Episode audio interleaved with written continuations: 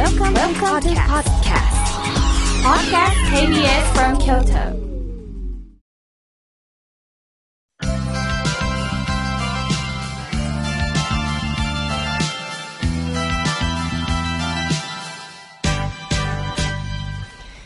心が笑顔になるには栄養剤が必要ですあなたには心の健康の秘訣栄養剤はありますか？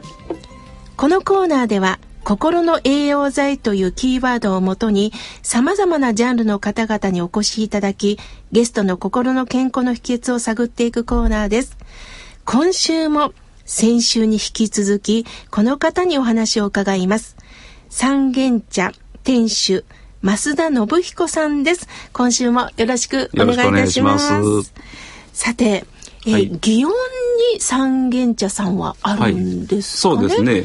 すね。だ祇園でもいろいろ広いんですが、はい、えー、祇園町北側になります。祇園町北側。はい。なんですね。そして今4月の季節になると、花坂おじいさんが花をまいておられる、その春の料理をいただける。その花をまく方が、増田さん。そうでございます。まだ行かれてない方もいやいやまだ自分で考えた趣向ですけど 結構あのうち受けがいいのではい、皆もやっぱり桜の花を見るとあの人間って心が和むのと、ね、あのなんか嬉しくなった気分になるんで、はいあの必ずもう巻いた後は拍手喝采でございますそうですか。だんだんやめられなくなってます。そうですか。はい。花吹雪なんですね。花吹雪ですね。そうですか、はい、さあそんな今度は言葉のね、はい、たくさんのこう吹雪をいただきたいんですが、はい、あの今までこうして今このお店をなさって何年目になるんでしょうか、はい、えー、最初は滋賀県の甲賀市水口町で6年。えー、あとえー、京都へ移転してきまして12年。計18年の営業になります。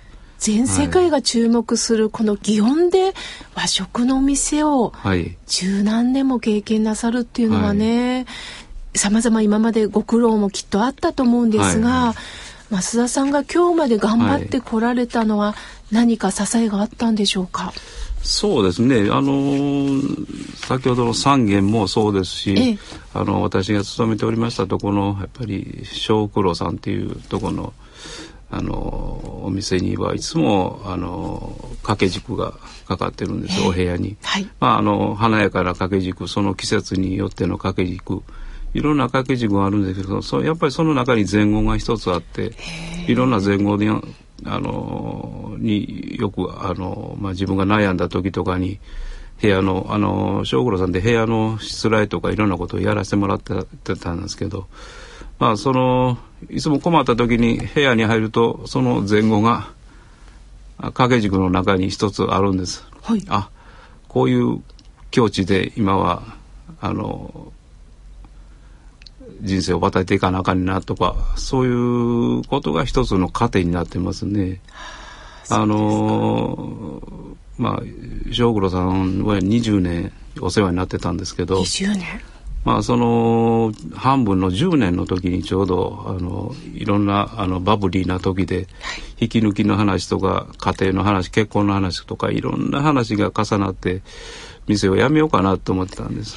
でいろんなとこに心を動かされてあの自分自分でどうしようかなと思った時にあの、まあ、部屋の掛け軸の一つに「あの水急なれど不流の月」っていう、まあ、水はとうとうと流れて大きな川小さな川もう大河も小河も全部ひっくるめて水は流れているのにそこに映ってるお月さんは一つっていうことですよね。やっぱりどんなことがあっても自分の心の中にはもう一つしかもう信じるものはないからそれをもっと大事にしろっていうことですね。ねまあそういうことをそれをまああのいつも心に思いながらいろんなことがあるけどやっぱり川に映ってる月は一つなんだっていう。なるほどうんどうしても私たちはいろんな出来事があると、はいその川の流れのごとく私たちの心も流されそうになりますよね。ではいでも月は流されることなくなくドンとそこに映ってるんですね。やっぱりそういう気持ちで料理も家庭も人生も生きていかなあかんの違うかなと思います。ああそれが今までこうしてお仕事を続けてこられた。そうですね。ああ、理由なんですね。やはり日頃からそういった仏教のお心が、はい増田さんの生き方に大きくこう左右してるということが分かったんですが、はい普段から何かこう大切にしてるこう心がけとか言葉がけとか好きなお言葉とかありますか？そうですね。私はやっぱりあの何の取り柄もない人間なんで、やっぱり継続は力っていうことを一番に。それといくら焦ってみても今できることは一つであるっていうこと。お客さんがいくらた立て込んできても今できることはもう一つなんやから。なるほどそれに集中してするっていう。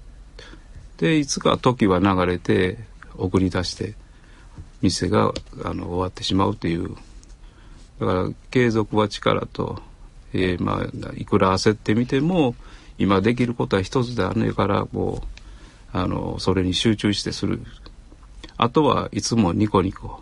ははい。いつもニコニコ服の顔をして本当ですね。ふくふくしい顔には絶対服が来ますからっていうことをお客さんにも言うんです。怒って食べたらあかんよって言うんです。なんかいいろんな嫌なことを引きずってもうはい。腹立つって言いながら食べる方ももしかしたらいるかもしれませんけど、ね。はい。切り替えて。そうですね。なるほど。食べる時ぐらいはふくふくしい顔して。でも、やっぱりそうしてもらうには私らもやっぱり、あの、ニコニコと笑って、これはもうしい顔で作ると、やっぱりお客さんも喜んでくれると思います。これはもう家はい。庭生活でもそのまま活かせますよね。そうですね。今日旦那が帰ってくる腹立つからはい。文句の一つでも言ってやろうと思って、はい。ギロッとした顔で迎えたらはい。向こうもまた嫌な顔になるけど、そうですね。こは切り替えて、はい。おふくさんになって、ね。ニコッと笑って、はい。お茶の一杯でも出すはい。という気持ちが相手にまた伝わるんですかね。そうですね。そうだと思います。で先ほどどんなに焦っても今一つのことしかできない、はいするとやっぱり仕事なさってる方でね、はい今日まで期日までにこれをしなければいけない、はいあれもしなければいけないっていうのはありますよね。うんありますねだけど今私ができることこれだもんと。そうですね。はあ、そう思うともう一つに集中できますよね。なるほど私今あの増田さん見てて、はいどしっと岩の上に座ってらっしゃる方に見えますねいやい。や、そんなことないと思いますよ。いやただ体が大きいだけで。いえいえいえいえいえええそのお茶とかお花とか、はいそのねがっちりした体型の中にもはいそういったこう繊細な部分をお持ちなのも、それもやっぱりその小福郎さん時代から学んだそんでうですすね。かやっぱり、小五郎さんのご主人がそういう方だったんで、はい。まあ、それを、あの、目標として、私らも店を開きましたんで、そうですか、はいはい。もう滋賀県という自然豊かなところかはらい。体感して、はい。そしてこの京都の祇園の地で、ね料理をね私たちに提供してくだね。くれるわけですもんね。そうですか。はさあ、あの、いよいよもう時間も迫ってきたんですが、はいあのー最後に、まあ、増田さんがこれまでの経験で、はい心の栄養剤になってることがあったら、最後に教えていただけないでしょうか？そうですね。あのこういう料理でも何でもそうですけど、やっぱり達成感、えー料理作ってやっぱり最後にお客さんが美味しかったよって、それが私らの一番の栄養剤であり、やっぱり喜びの言葉です。はい。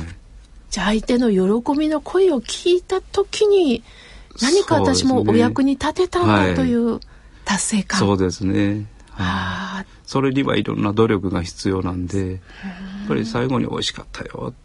また来るわとか言って言ってくれはるとやっぱり俺一番の栄養剤ですね。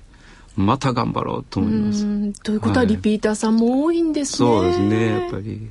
うんということは一方的にただ料理を提供してるだけではないんですね。そうですね。常に、はいキャあのそれこそねあのキャッチボールをお客さんとなさってるんですね。中にはねやっぱりあのちょっと今日は味が薄いなっていう日もあります。お客さんはそれも言ってくれるお客さんもいます。へえ、不思議ですね。そうですね、うん、あのうちが最後に出す水羊羹なんかそうなんです。はい、あの一応あの担当のもんが作るんですけど、毎週毎月来てくれるお客さんは、はい、今日の水羊羹はちょっと甘いなとか、今日の水羊羹はちょっと硬いなとか。へい。ろんなことを言ってくれる。でも言ってくれるからまたその後私らも食べて、うん、あこういうふうに柔らかくてさっぱりしたものを作り直さなあかんなとかやっぱ言ってくれはるお客さんがいるからそういうふうにあの進歩していくんやと思います。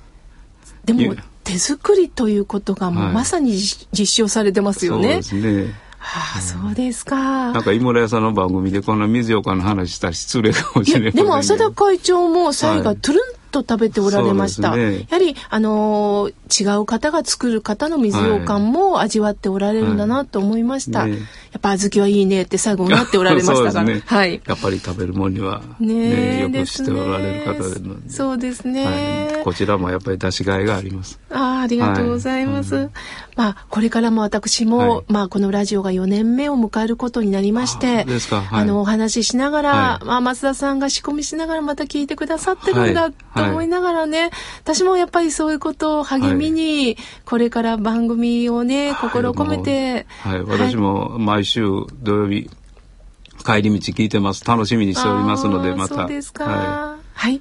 ありがとうございました。心が栄養にな、心が笑顔になるゲスト。本日のゲストは、三軒茶店主、増田信彦さんでした。ありがとうございました。どうもありがとうございました。